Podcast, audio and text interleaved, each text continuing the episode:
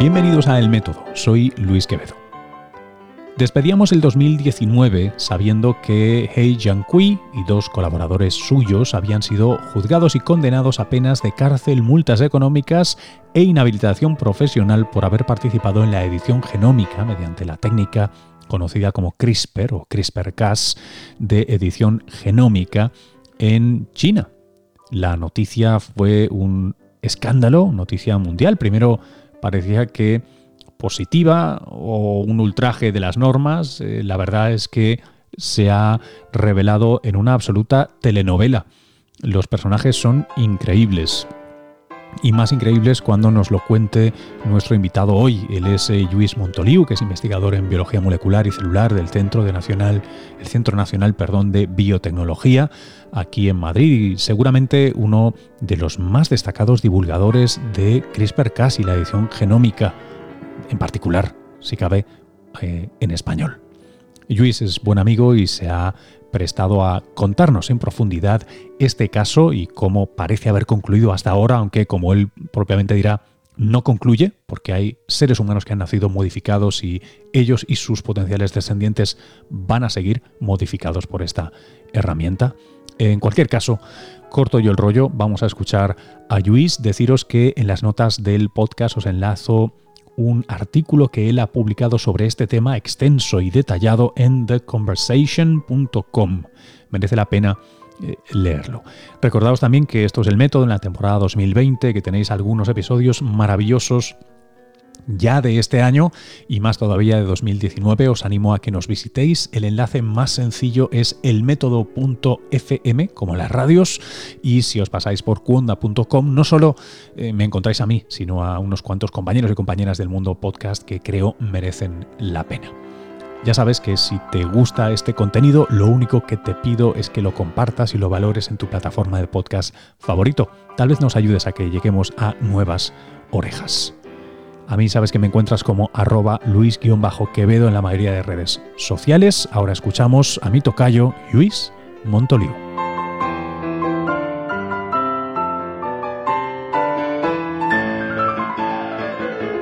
Hola Luis, ¿qué tal? Yo encantado de estar de nuevo contigo aquí en eh, El Método. Bueno, realmente son muchas las cosas que este investigador chino, He Jiankui, vamos a ponerle su nombre, a pesar de que sea un poco difícil de, pronunciar, He Jiankui de Shenzhen, eso está en el, en el sureste de, China.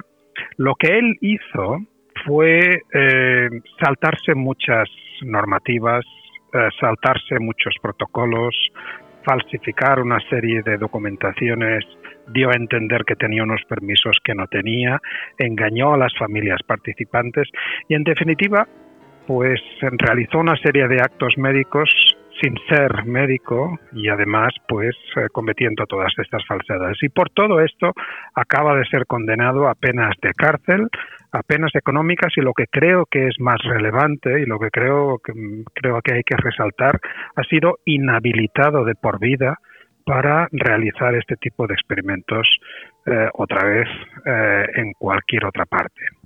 Entonces, ¿qué es lo que realmente hicieron esta eh, He y sus dos colaboradores que también han sido condenados? Bueno, ellos eh, aplicaron la tecnología de edición genética en embriones humanos. Esto ni fueron los primeros, ni los segundos, ni los terceros. Había varios laboratorios que lo habían hecho y esto in vitro en el laboratorio, pues se puede hacer, incluso también se puede hacer aquí en España, en nuestro país. La, nuestra ley humana de reproducción asistida nos lo permite con embriones eh, sobrantes, embriones redundantes de las clínicas de infertilidad, se pueden utilizar para investigación si cumplimos una serie de requisitos, si los progenitores de los embriones están de acuerdo, si los comités que tienen que revisar consideran que es oportuna, etcétera. Con lo cual, digamos, esa parte no es la problemática.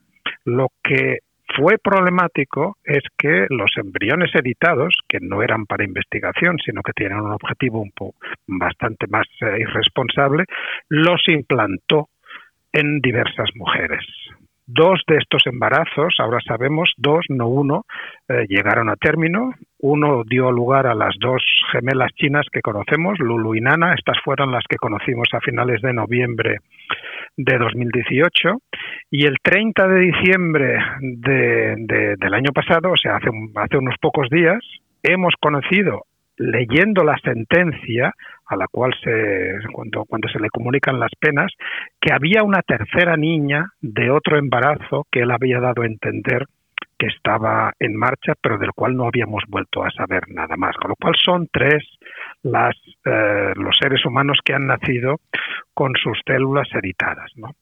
Entonces esto, cuando lo explicas así, pues eh, la gente de la calle puede pensar, pero bueno, esto no está mal. Lo que pretendía era eh, impedir que estas niñas pues se infectaran con el virus del SIDA que tenía su padre, ¿no? Él, él había contactado con hasta ocho parejas, una de ellas eh, se lo pensó dos veces y se, borró de la lista. Finalmente fueron siete las parejas que contactó, en las cuales eh, las mujeres eran sanas y los varones, los padres, eran, estaban infectados con el virus del SIDA y les dio a entender que les garantizaba con su método la posibilidad de tener eh, niños que no tuvieran el riesgo de contraer el SIDA. Claro, ahí les engañó y este es el primer engaño, porque médicamente desde hace ya muchos años tenemos procedimientos que son infinitamente más seguros y que garantizan que una pareja de estas características puede tener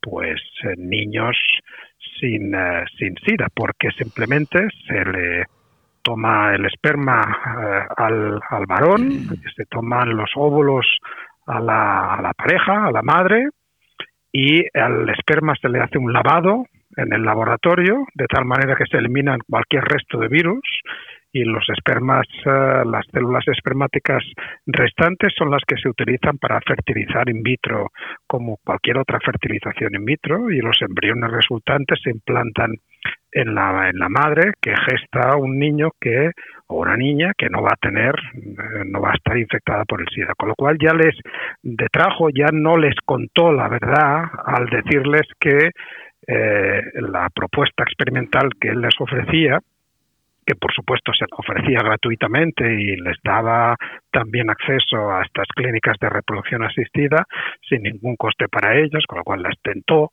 básicamente pues les dio a entender que era el procedimiento eh, único para, para llegar a tener los niños eh, sin, sin el virus. él lo que pretendió fue eh, romper un gen, un gen que se llama CCR5, que, eh, que tiene la información para una proteína que actúa como la puerta de entrada del virus a las células del sistema inmunitario digamos que el virus del SIDA aprovecha esta proteína que tenemos todos en nuestras células, también en nuestras células inmunes, para penetrar dentro de estas células y hacerse fuerte ahí y quedarse ahí.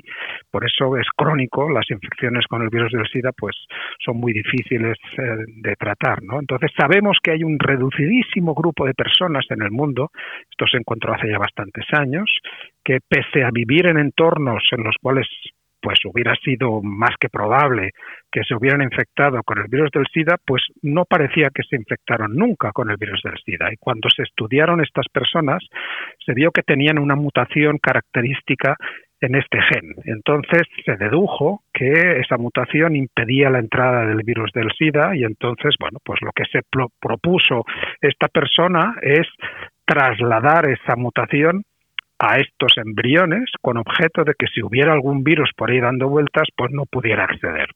Esta es la propuesta. Médicamente, y ya te he dicho que no es necesario, y ahora científicamente te añado y te digo que esto mm, no está justificado. No está justificado porque la tecnología actual que tenemos de edición genética no nos permite garantizar que en todo momento la mutación final que consigamos sea exactamente la que hemos pronosticado es posible que la encontremos y la vamos a encontrar en medio de otras muchas que no son las que hemos planificado, pero que serán el resultado de la edición.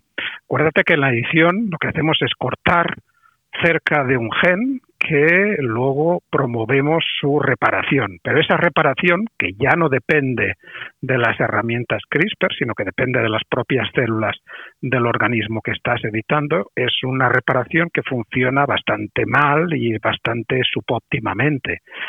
Esto es gestionable a nivel del laboratorio, porque esto que hizo él con estos embriones humanos, pues nosotros lo hacemos semanalmente aquí en el Centro Nacional de Biotecnología con nuestros embriones de ratón. Y lo que nos nacen, los ratoncitos que nos nacen, pues eh, son portadores de muchísimas mutaciones incluyendo la que queríamos obtener y lo que nosotros tenemos que hacer es mm, analizar pues todos los ratoncitos que nos nacen de varias camadas, de varias hembras así tratadas con a nivel de embriones y finalmente encontrar el que nos interesa, seleccionarlo y descartar todos los demás. Pero claro, esta incertidumbre la podemos gestionar nosotros perfectamente con los ratoncitos, pero no es prudente ni éticamente aceptable gestionar esta, esta incertidumbre con los seres humanos, con los niños, ¿no? Además, eh, él eh, dijo que pues que no tenía ningún problema, que estas niñas, que no sé qué. Finalmente, eh, la información que tenemos que ha sido muy poca. Realmente ha habido mucha más especulación que información. Apenas de las autoridades chinas tenemos una información que se publicó en febrero del año pasado, en el cual confirmaban la, el nacimiento de estas dos eh, gemelas y las autoridades pues eh, pues eh, ya ponían ya decían que estaban actuando contra este investigador y lo habían separado lo habían le habían terminado su laboratorio habían disuelto el grupo etcétera y decían que se iban a ocupar de el resto de la vida de estas de estas niñas no porque estas niñas resulta que no solamente son portadoras de muchas más mutaciones, además de la que él quería obtener, sino que pueden tener, y de hecho tienen mutaciones en otros genes, en otros genes que pueden estar en diversas células, con lo cual, digamos, eh, son un mosaico andante, son una, un grupo, un conjunto de células, cada una de estas personitas, que no son genéticamente equivalentes, sino que cada una de sus células puede tener pues mutaciones distintas que pueden aparecer y pueden tener consecuencias en cualquier momento de la vida. A mí los ratoncitos se me mueren. Esto mm, lo recuerdo porque estas cosas pues eh, tienen sus consecuencias, estas mutaciones no las controlamos y evidentemente pues a mí pues de vez en cuando los mutacitos no, los ratoncitos no llegan a, al destete, o sea cuando voy a destetarlos de, de, la madre y los voy a, a, separar para que empiecen a vivir ya de forma autónoma, pues algunos de ellos no logran llegar a ese momento porque pues las mutaciones que portan pues son incompatibles con la vida. Y esto mismo puede suceder con estas niñas, primero con las dos que conocíamos, ahora con las tres. Pero es que a principios de diciembre, lo más grave y lo que ya creo que acabo de confirmar que esto acabaría de la manera que ha acabado finalmente con penas de prisión económicas y de inhabilitación, es que un periodista se hizo con una copia del artículo científico que este investigador intentó publicar en alguna de las revistas de, primer nivel, ¿no? y que nunca la aceptaron. Estas revistas no estaban por la labor de publicar algo que netamente ya se veía que había cruzado muchos límites éticos y además eh, una de las revistas solicitó el permiso para, para hacer este experimento y lo que le aportaron fue un documento que había sido, ahora sabemos, falsificado y que se preparó a posteriori, que no se había obtenido antes de realizar el experimento. Pero leyendo ese manuscrito, lo que nos percatamos, y esto realmente lo subrayo porque yo creo que eso es, cuando lo leí yo dije, esto no puede ser, esto es realmente lo más irresponsable de todo. Él realizó esa fecundación in vitro, esa fertilización in vitro con el esperma de los varones infectados con SIDA, que fue lavado, con lo cual ya él aplicó esa tecnología de lavar el esperma, con lo cual los embriones resultantes ya no iban a estar con riesgo de estar infectados con SIDA. Lo fertilizó con los óvulos de la madre dejó los embriones que se dividieran unas cuantas ah, divisiones y luego hizo lo que se hace habitualmente en las clínicas de fertilidad, que es lo que se llama un diagnóstico genético preimplantacional, un DGP. Esto es mm, coger unas celulitas de este embrión que se está dividiendo antes de implantarlo para analizarlo, para saber antes de implantar pues cuáles son las mutaciones. Y él supo antes de implantar estos embriones que el experimento había salido mal, como evidentemente todos sabíamos que iba a salir. O sea, que no había obtenido las mutaciones que él quería, que había obtenido otras mutaciones que nadie sabía, ni él mismo ni, ni, nadie en el, en el mundo sabía cuáles serían las consecuencias de estas otras mutaciones, que no todas las células tenían las mutaciones eh, por igual, que era realmente eh, un embrión era mosaico y además que tenía modificaciones en otros genes, que es uno de los riesgos que también eh, se asocian a la edición genética. Claro, cuando tú ves estos resultados, lo que tendría que haber hecho él es bloquear el experimento, destruir estos embriones y olvidarse de este y empezar a hacer otro tipo de experimentos. Pero él, sabiendo que eso no estaba bien hecho, los implantó. Los implantó y esto dio, dio lugar a, primero en, una, en un embarazo a las dos gemelas y luego en un embarazo posterior a esta otra niña que ahora conocemos gracias a la sentencia. ¿no? Con lo cual, el, el problema no solamente es grave de haber cruzado esta línea roja de implantar algo que es ilegal en muchos países, por cierto, también, con lo cual en China no tienen legislación al respecto, pero tienen recomendaciones que desaconsejan abiertamente, fuertemente, esa implantación de embriones modificados genéticamente. De hecho, la condena no se le condena por hacer esto porque no hay una no hay un cuerpo legislativo al respecto se le condena por haber realizado un acto médico en el concurso de todo lo que hizo sin ser médico, para aplicar la medicina sin serlo, por, digamos, aplicar la medicina ilegalmente y por toda la irresponsabilidad de, de, este experimento que realizó. Con lo cual, yo creo que se lanza un mensaje, un mensaje claro de que esto es un experimento que nunca debió haberse realizado, que evidentemente se realizó porque concurrieron toda una serie de, de, circunstancias, empezando por la ambición, son palabras que están en la sentencia, no me las inventé yo, la ambición, la búsqueda, de, la búsqueda de prestigio, la búsqueda de fama, la búsqueda de dinero, porque él pensaba, eh, pensaba convertir esta actividad como una actividad, porque leyendo la discusión del artículo que se ha, se ha, hecho público, eh, lo que trasluce es una, una especie de, de, ensoñación mesiánica, así lo he, lo he, descrito yo, ¿no? Él tenía como la, la, idea de salvar a la humanidad de la, del SIDA, eh, produciendo niños que fueran todos ellos eh, insensibles a la infección del SIDA. ¿no? Bueno, ni consiguió hacerlo esto, ni esto es algo factible, esto es algo absolutamente tópico y algo absolutamente irracional. Con lo cual, digamos, él quería montar como una cadena de montaje mm, para ir generando niños, para, digamos, si hay más niños en la población que son incapaces de ser infectados por el SIDA, él especulaba que sería una de las maneras de contener el SIDA. Imagínate qué, qué, estupidez y qué barbaridad. Pero ahí, ahí Luis, yo, yo, hay un aspecto que, bueno, por lo, un aspecto de los muchos que se me escapan que realmente me deja, me deja aterrorizado. Y, tiene dos partes. Una es, eh, tú decías, él llega a saber que esta edición no se ha cometido de manera platónica ideal y aún así va e implanta. Es, esa es una parte que se me escapa porque incluso dentro del personaje de alguien que esté perturbado, alguien que persiga esa fama, alguien que persiga todas las cosas que persigue, claramente esto no tiene buen final porque tú sabes que lo que estás implantando no va a funcionar. Claro, entonces porque eh, no, no puede funcionar. Este es el primer. Déjame responderte a este punto y luego me preguntas la otra. Mira, eh, fíjate, eh, él es un biofísico, con lo cual él, no trabaja con embriones. Él es un teórico de las secuencias de ADN y de hecho pues eh, habían fundado varias empresas al respecto que trabajaban con algoritmos de, secuencias genéticas, etcétera.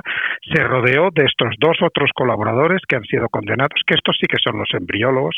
Estos fueron los que directamente microinyectaron los reactivos CRISPR a los embriones humanos. Pero claro, ninguno de ellos era médico, ninguno de ellos mm, era ginecólogo, ninguno de ellos podía implantar o sabía implantar eh, los embriones, con lo cual tuvieron que contar con la quiesencia, con la colaboración de otros equipos de ginecólogos de varios hospitales de ahí del sur de, la zona de Shenzhen, que fueron los que utilizaron para implantar los embriones. Y ahora sabemos que estos ginecólogos lo hicieron engañados, porque no les dijeron cuál era el origen de estos embriones. Les dieron a entender que era el producto de una fertilización in vitro normal y corriente, como cualquiera de las miles de parejas en todo el mundo también en España que acuden a la fertilización in vitro para tener sus hijos, ¿no? Con lo cual, digamos, su, su mal hacer y su mala praxis eh, llegó hasta engañar a sus colegas médicos para que implantaran unos embriones que si hubieran sabido de qué se trataba, pues por supuesto no los No lo habrían hecho, efectivamente. O sea, les privó de su libertad de ejercer profesionalmente. Eh, esta es la parte en la que... tenías otro, punto, tenías otro punto, ¿no? Esto se me escapa en cuanto al personaje. Si, se quiere literariamente, no entiendo ese personaje porque realmente qué, despropósito más grande. Pero ahora voy a la otra que, me preocupa, si cabe, mucho más. Y es, eh, mi, miedo es que esta historia inevitable, eh, seductora y, e, y, tan interesante para los medios de comunicación, me da la sensación de que no se está contando con, con, el suficiente detalle necesario o con la suficiente sutileza necesaria y es la primera gran historia de, de Pandora, si se quiere, de la tecnología CRISPR. Eh, y, sí me gustaría saber qué, qué, piensas sobre ello, en el sentido de si te preocupa o no. Estás dando el clavo, estás dando en el clavo y precisamente lo que estamos intentando algunos eh, con más o menos acierto, pues es encontrar exactamente los intríngulos de lo que hay detrás de este experimento. Porque este experimento inicialmente se presentó como un gran avance para la humanidad, que ahora no se entendía, que a una persona, hace poco un periodista me, me, preguntaba, sí, sí, em, ahora estamos condenando, pero quizá de aquí 30, 40 años a esta persona le den el Nobel. Digo, no, no va a ser así porque realmente hemos cruzado muchas líneas éticas que no deberíamos haber cruzado. Yo no quiero que esta publicación acabe en una revista científica porque todas las, todos los experimentos que se, que se acometen primero tienen que estar justificados, tienen que estar eh, evaluados y tienen que tener sus permisos. Él se saltó a la torera todos estos permisos, con lo cual digamos que huyó del método de la carrera científica y evidentemente él ya lo, esto ya le descalifica todo lo que hizo posteriormente. Pero es que además jugó con algo que todos sabíamos a ciencia cierta. Todos los que hemos trabajado en edición genética en mamíferos, nosotros en ratones y otros en otras especies, sabemos que los animales que nos nacen son animales mosaicos, son animales que son portadores de muchas mutaciones porque el mero sistema de la edición genética, por lo que te decía de la parte de pegar, el cortar lo hace muy bien, pero el pegar es algo que se equivoca y se equivoca muchas veces, y esto es así, es algo que tenemos que admitir y que todavía tenemos que, corregir y mejorar, pues nos lleva a que los animales son portadores de muchas mutaciones, entre las cuales están las que nosotros queremos, que tenemos que mm, discernir, disgregar, separar y, analizar fuera de las del resto. Esto es algo que podemos hacer con plantas, que podemos hacer con hongos, que podemos hacer en bacterias, que podemos hacer en animales, pero esto no es algo que podamos hacer con seres humanos, ¿no?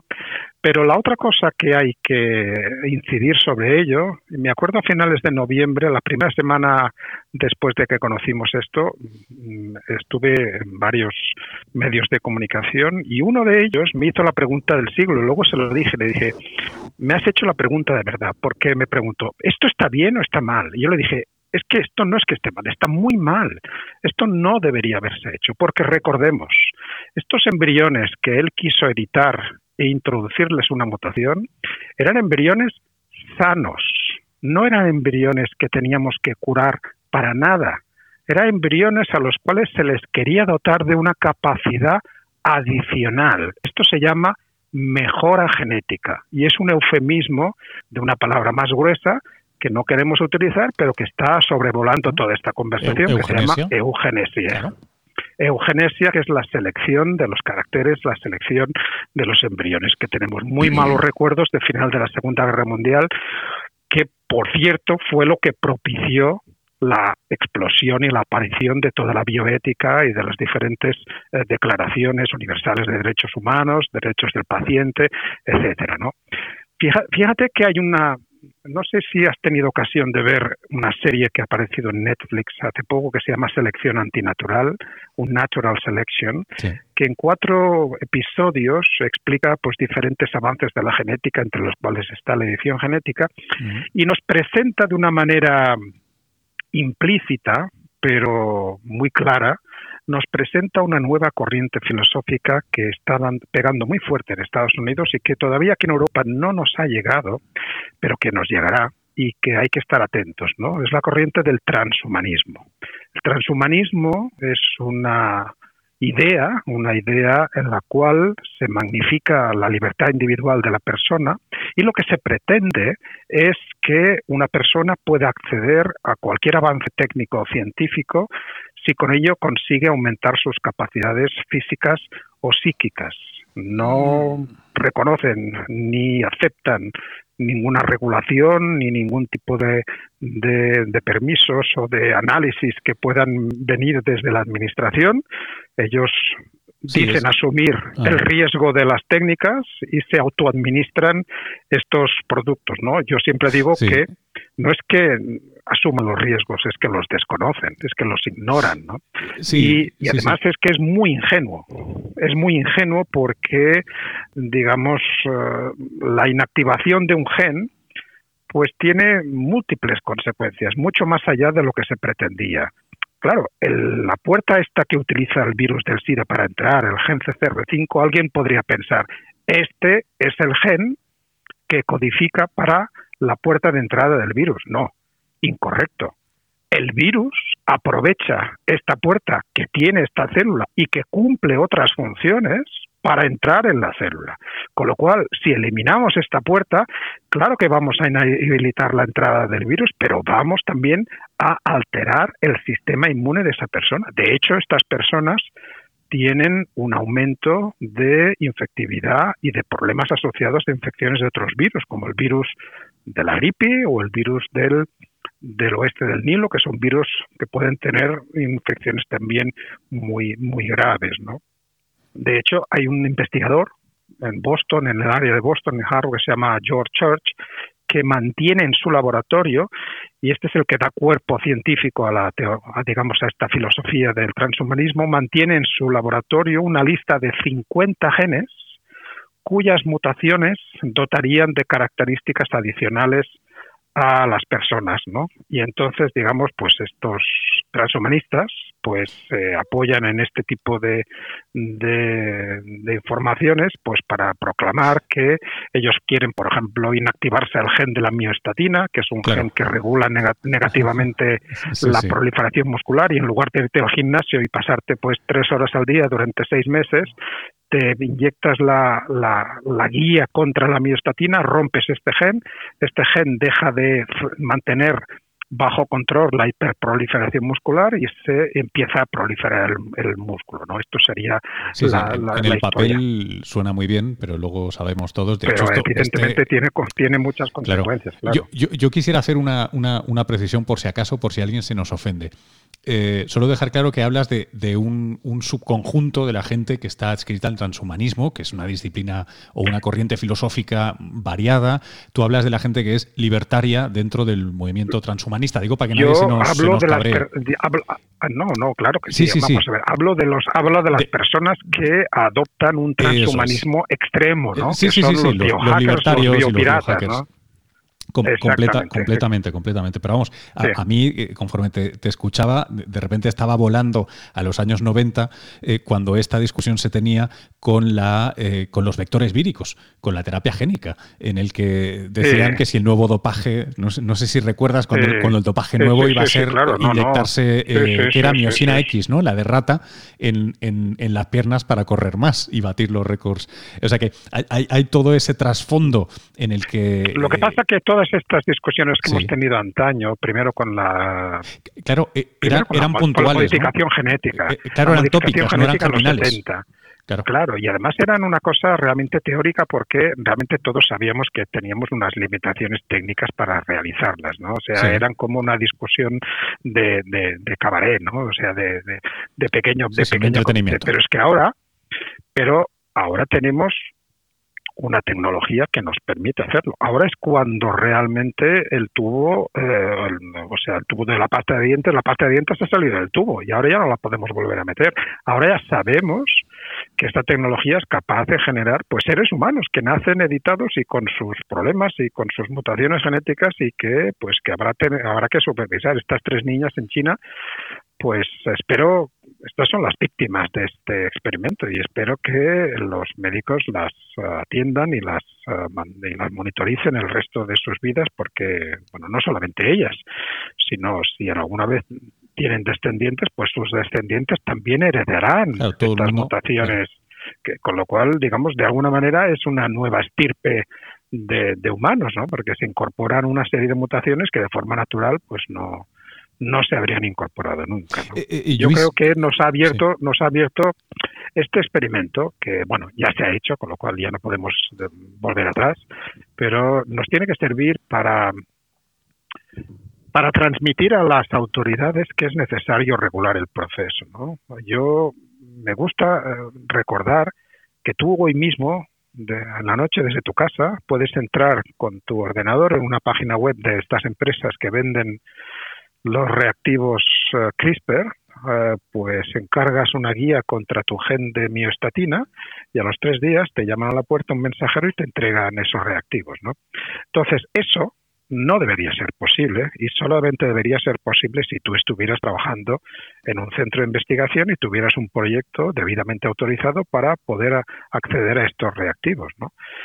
Esto es lo mismo que intentar llamar desde tu casa y que te traigan radioactividad, que te traigan un isótopo radioactivo. A nadie se le ocurre llamar porque no te lo van a traer, porque nadie tenemos en nuestra casa un laboratorio de reactividad.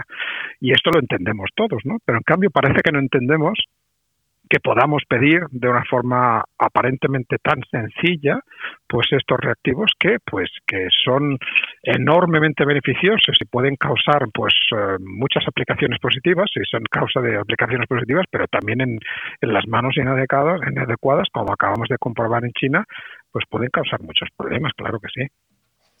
Eh, ¿Hay algún mensaje, acción pública, algo que deberíamos estar haciendo, además de comunicar las sutilezas de este caso, que ciertamente lo intentamos, pero eh, sin, caer en la ingenuidad de que eh, esto llegue a todo el mundo o todo el mundo quiera leerse hasta el final el, el, artículo. No, no, no. Lo que mira, yo creo que somos ya bastantes científicos que hemos decidido que hay que remangarse y hay que intentar solucionar esto, porque si no lo solucionamos nosotros no lo va a solucionar nadie, ¿no? En definitiva. Entonces, aquí hay diferentes maneras de, aproximarse. Nosotros, desde, digo nosotros aquí en Europa, somos un grupo de científicos que lanzamos, hace un par de años lanzamos una asociación que se llama RISH y que promueve el uso responsable de las técnicas de edición genética. Y lo que intentamos promover es que agencias o comités internacionales como Naciones Unidas, como la Organización Mundial de la Salud, incorporen en sus declaraciones universales, incorporen en sus declaraciones internacionales algún texto, por breve que sea, que incida sobre los peligros asociados y los riesgos asociados con la edición genética, ¿no? Y sobre que no debe utilizarse mientras no conozcamos pues mucho más de esta tecnología, porque esto creemos, podemos estar equivocados, ¿eh? no somos ingenuos y sabemos que esto es muy complicado, pero creemos que si llegamos a estas a estas grandes agencias internacionales, en definitiva es el espejo contra el cual las diferentes legislaciones. No hay leyes internacionales, no hay leyes. Las únicas leyes que hay son leyes nacionales, leyes que aplican en cada uno de los países. ¿no? Podemos llamar a la puerta de cada país e intentar que cada país modifique sus leyes. Esto, aparte de ser muy laborioso, pues es probablemente fútil y no, no, no sé si tendríamos mucho éxito. ¿no? Pero si llegamos a, estas agencias que tienen el ascendente suficiente y tienen el respeto y el prestigio necesario para que el resto de países se miren en ellas, quizá no todos los países, pero una gran parte de los países van a empezar a actualizar sus legislaciones. Y aquellos países que no lo hagan pueden quedar rápidamente identificados. China, que en algún momento de esta historia pensó, sobre todo en las primeras horas de esta historia, en el 26 de noviembre, cuando apareció este del año de, 2018 cuando apareció este, las primeras noticias de lo que había hecho He Jiankui eh, el periódico oficial, la agencia oficial de noticias china, ensalzaba y aplaudía lo que había hecho este investigador, ¿no? Sin entender exactamente primero lo que había hecho, porque creían que habían hecho algo que evidentemente no había hecho nadie, querían ser, querían ser, y de hecho son, y fueron los primeros en hacerlo, y creían que había hecho un gran descubrimiento, ¿no? Claro, a las pocas horas se dieron cuenta que la comunidad internacional se alzó y les dijo que esto estaba tremendamente mal hecho, que era una irresponsabilidad, que era una barbaridad, y cambiaron su discurso y se pusieron también a criticar a su propio investigador y de hecho acabarán deteniéndolo y finalmente lo han acabado condenando. Porque China no puede permitirse el lujo. El China, como cualquier otro país que aspira a ser uno de los referentes mundiales, no puede permitirse el lujo de realizar una, serie de experimentos y de actos que están fuera de lo que son las legislaciones de la mayor parte de los países o que está fuera de lo que consideramos éticamente aceptable. ¿no? Si quiere realmente contar a nivel internacional no puede ir por libre de esta manera, con lo cual mm, fíjate que el, China ha sido la que la primera que en, condenar a, a, un grupo de investigadores por estos hechos y de hecho en la sentencia también se incluye, y hay una serie de recomendaciones de una serie de académicos, de investigadores chinos, que recomiendan que se actualice la legislación china para empezar, para que, en caso de que hubieran otros, otras personas tentadas de hacer un experimento similar, no tuvieran que ser condenadas por realizar un acto médico ilegal, sino que pudieran ser condenadas por haber manipulado genéticamente estos embriones. Nosotros tenemos un código penal, en nuestro código penal dado que nosotros firmamos la, Declaración de Asturias, el Convenio de Asturias de 1997, nuestro Código Penal actualizado tiene una serie de artículos con penas asociadas, penas de, años de cárcel y penas de años de inhabilitación a quien modificara genéticamente los em, embriones humanos y a quien pues eh, pues eh, diera o acabara produciendo el nacimiento de personas genéticamente modificadas. Con lo cual nosotros ya tenemos ya tenemos hecho los deberes nosotros pero otros países no. Y digamos que se tiene que se tiene que trasladar esto para que realmente a mí lo que me preocupa es que una tecnología tremendamente tan beneficiosa. Hay millones de personas afectadas por enfermedades congénitas sin ningún tipo de curación que tienen una pequeña ventana de esperanza y que pueden pensar que esta nueva tecnología puede servir para tratarlas, ¿no? Yo creo que tenemos tantas cosas por hacer y tantas cosas que además digamos son justificadas y éticamente eh, aceptables que no creo que tengamos que poner en riesgo toda esta toda esta tecnología por estos poquísimos, quiero pensar, muy pocos experimentos que se han hecho de forma totalmente irresponsable. Pues ojalá, Luis. Eh, muchísimas gracias. Esperemos, esperemos que, que, nos sirva que nos sirva que nos sirva de, ejemplo y, y, que en poco menos de un año pues hemos sido testigos de los nacimientos de estas niñas pero también de la condena de los investigadores que estaban detrás de este experimento que nunca tuvo que, que haberse hecho.